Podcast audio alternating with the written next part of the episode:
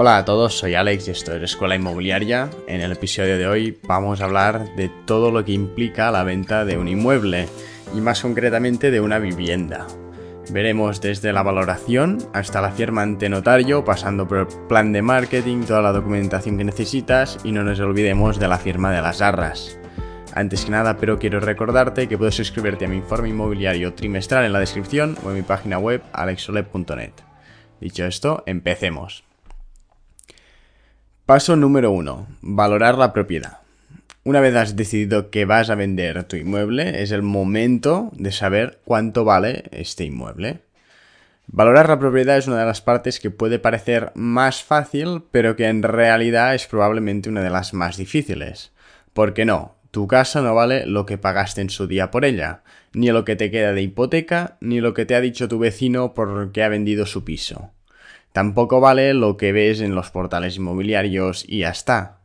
Tu casa vale lo que están dispuestos a pagar los potenciales compradores.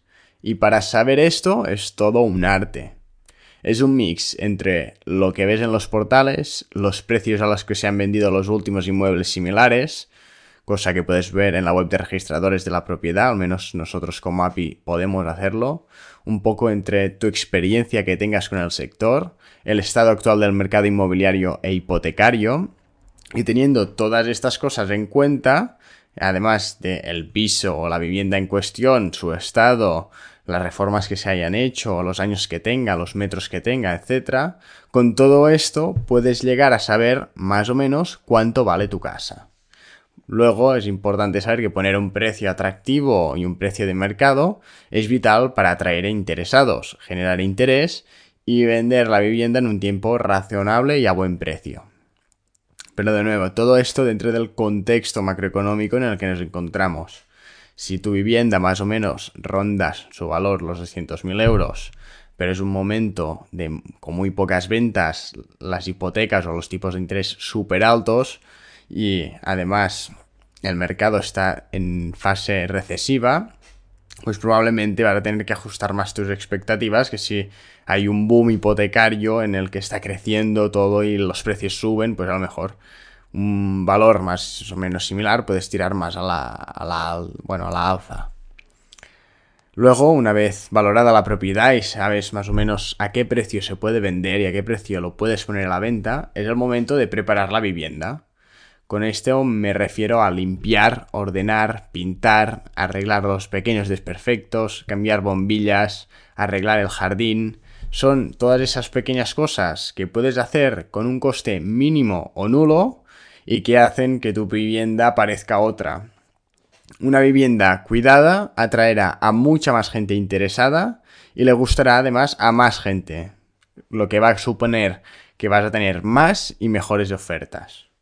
De hecho, aquí también hay la opción de hacer un home staging, que es básicamente decorar o poner muebles a, tu vivienda para hacerla más atractiva o para ayudar a los potenciales compradores a que se imaginen ellos mismos viviendo allí. Al final no es lo mismo ver una vivienda que está ordenada, limpia, cuidada, que una vivienda sucia, llena de trastos, muebles por todos sitios, con las luces que la mitad no funcionan y en realidad son cositas que no suponen un gran coste, pero que sí que afectan mucho a la percepción del valor de ese inmueble que tienen las personas que lo visitan. Una vez ya estás preparando la vivienda, es momento también de revisar y gestionar toda la documentación de esta. Personalmente soy partidario de no esperar a tener ya la vivienda medio vendida o apalabrada para revisar y preparar la documentación. Creo que es importante avanzarte y preparar todo esto y todo lo que vayas a necesitar, como la cédula de habitabilidad o el certificado de eficiencia energética, y asegurarte de que no vas a tener problemas más adelante mirar y sacar la nota simple para ver si es VPO, es decir, una vivienda de protección oficial, mirar si está la declaración de obra nueva hecha, mirar que no haya cargas o gravámenes que graben la finca. Todas estas son cosas que en la mayoría de viviendas pues o faltan o están caducadas y se tienen que tramitar o hay algún problema que se tiene que arreglar y al final son trámites burocráticos que conllevan o necesitan de tiempo Y si haces esto a última hora, es probable que la venta termine cayendo o postergándose mucho más de lo que debería. Mientras que si lo haces al principio, tienes todo el tiempo de la comercialización del inmueble para ir arreglando poco a poco todos estos pequeños problemas que te puedas encontrar. El siguiente punto es la estrategia de marketing. Una vez ya lo tienes todo listo y encarrilado, es momento de preparar el plan de marketing es decir, lo que vas a hacer para conseguir que la gente sepa que tu casa está a la venta y se interese y pida más información para hacer una visita. Para hacer una estrategia de marketing vas a necesitar dos cosas, el qué y el cómo. El qué es todo eso que vas a mostrar o que vas a utilizar. Aquí se incluyen las fotos, tours virtuales, planos, vídeos, un buen copywriting en la descripción, etcétera, etcétera. Y en el cómo están los canales de comunicación, es decir, cómo llevas todos estos materiales que has preparado a los potenciales compradores. Aquí es donde entran en juego los portales inmobiliarios, las redes sociales, los flyers, hablar con conocidos, poner un cartel en el balcón, etcétera. Una vez tienes esta estrategia desarrollada y, y ves qué vas a hacer en cada momento y cómo lo vas a hacer y cómo vas a ejecutarlo, es el momento pues de poner la vivienda a la venta. Cuando lo hagas, si lo has hecho todo bien, vas a empezar a recibir solicitudes de información, por lo que el siguiente paso es gestionar estas solicitudes, ya que no todas las solicitudes son buenas vas a tener que filtrarlas, resolver dudas de los potenciales interesados en tu vivienda y agendar las visitas con los compradores más interesantes. Una vez vayas a hacer la visita a la propiedad, esto es probablemente una de las cosas más fáciles, que es lo que se dice a veces, no vulgarmente, que los agentes inmobiliarios solo abrimos la puerta.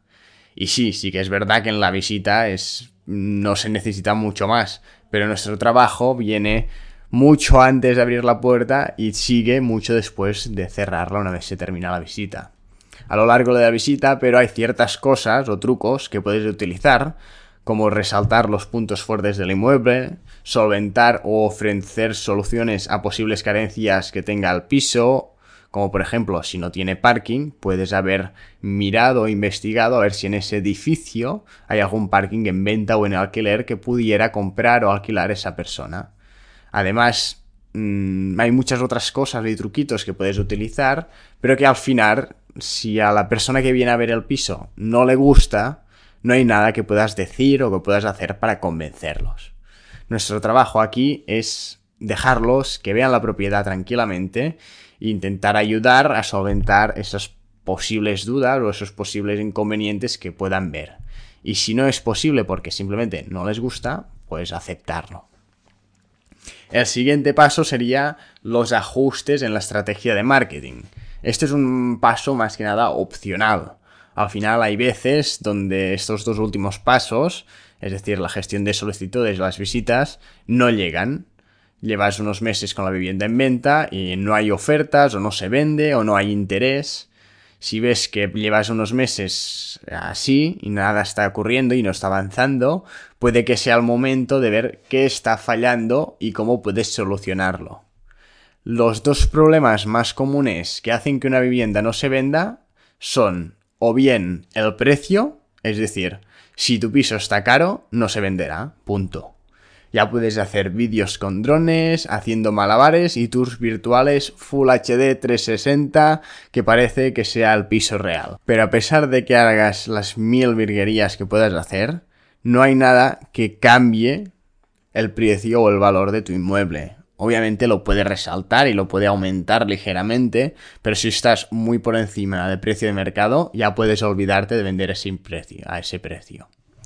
Al final, salir a un precio de venta atractivo es vital. Y para eso es súper importante que hagas una buena valoración del inmueble. O la segunda opción o la segunda problema que suele haber o que puede haber es que la estrategia de marketing mm, esté fallando. Al final, por muy bien que esté tu piso o por muy bien que esté el precio, si no llegas a los potenciales compradores de tu vivienda, no vas a vender o te va a costar mucho más vender de lo que debería. Esto puede darse porque faltan fotos, la información está incorrecta o es insuficiente, un mal posicionamiento en los portales inmobiliarios y otros canales de comunicación, etc. Aquí es importantísimo ver pues qué está fallando si realmente hay algo que no está funcionando.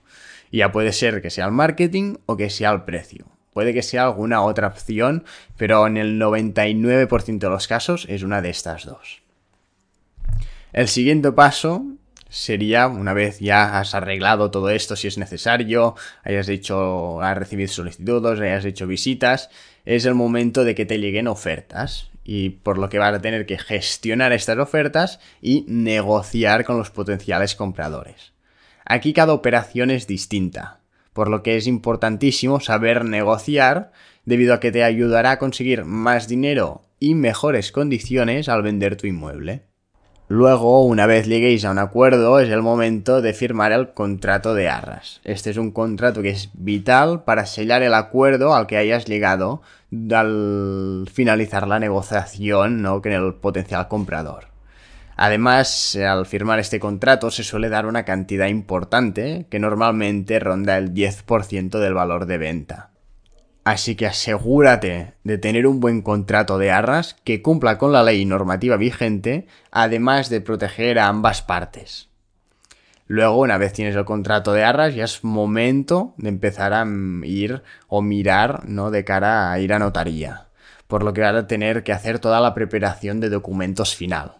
Aquí muchas cosas ya las vas a tener porque lo habrás hecho por avanzado, que es uno de los primeros puntos que hemos comentado. Pero hay ciertos documentos que tienes que pedir a último momento prácticamente y pasárselos luego todos al notario. Aquí algunos documentos que se suelen pedir ah, justo antes de ir a notario suelen ser certificados de saldo cero o conforme estás al corriente pago de la comunidad de propietarios. También si tienes una hipoteca seguramente vas a necesitar ah, que te dé el banco un certificado del saldo restante el día de la firma además de asegurarte ¿no? de que todos estos otros documentos que tenías preparados estén en regla. Finalmente, cuando ya se lo has pasado todo el notario y tienes hora, es hora de ir simplemente allí, comprobar que esté todo bien y firmar. Poco más. El día de la firma ante notario es un día donde básicamente si has hecho todos los otros pasos bien, no vas a tener que hacer mucho más aparte de firmar. Es un mero trámite y ya está. Y finalmente, el último paso, que es un paso que mucha gente se olvida de él y que no, no piensa en él cuando piensa en la venta de un inmueble, son todos los trámites postventa. Una vez sales de notario, aún hay muchísimas cosas que tienes que hacer. Como por ejemplo cambios de nombre de suministros, cambios de nombre de la comunidad para que no te lleguen los pagos a ti, el pago de impuestos, ¿no? que en el caso del vendedor sería el IRPF y la plusvalía, también la mudanza, si es el caso, etc. Al final hay muchas otras cosas que se tienen que hacer para hacer esta transición, ¿no? De, de ti, que eras el vendedor, hacia el nuevo propietario, que es el comprador, ¿no? Al final, vender tu vivienda es un proceso largo y en muchos casos puede llegar a ser agotador, tanto física como mentalmente. Hay muchas cosas que tienes que tener en cuenta y cualquier error puede suponerte incluso miles de euros. Al final, esta es probablemente una de las operaciones más importantes de tu vida y es por esto que yo siempre recomiendo que si quieres una experiencia positiva y sin al menos mm, con menos dolores de cabeza, encuentres a un profesional en el que confiar y delegar todo este trabajo. También puedes hacerlo por tú mismo, pero te va a consumir mucho tiempo, estrés, dolores de cabeza, cosas que vas a tener que aprender, cosas que te vas a descuidar y probablemente te vayan a salir problemas que no sepas cómo solucionar. Al final aquí mm, debes decidir qué valoras más y tienes que escoger cómo quieres vender tu vivienda. Esto es algo que se hace al principio, una vez decides que quieres vender, vas a tener pues que decir cómo lo vas a querer hacer. Si vas a querer hacerlo por tu propia cuenta o si vas a querer delegarlo en un profesional para que se encargue de todo y lo haga todo por ti. Muchas gracias por haberme escuchado. Espero que este episodio te haya gustado y te haya sido de utilidad. Si es así, te agradecería enormemente que te suscribas al podcast y lo compartas con un amigo o con alguien a quien le pueda interesar. También te invito a que entres en mi página web alexule.net, desde donde podrás suscribirte a mi informe inmobiliario mensual, donde envío contenido exclusivo y las últimas novedades sobre el sector y el mercado inmobiliario local. Nos vemos el próximo lunes en este podcast. Hasta pronto.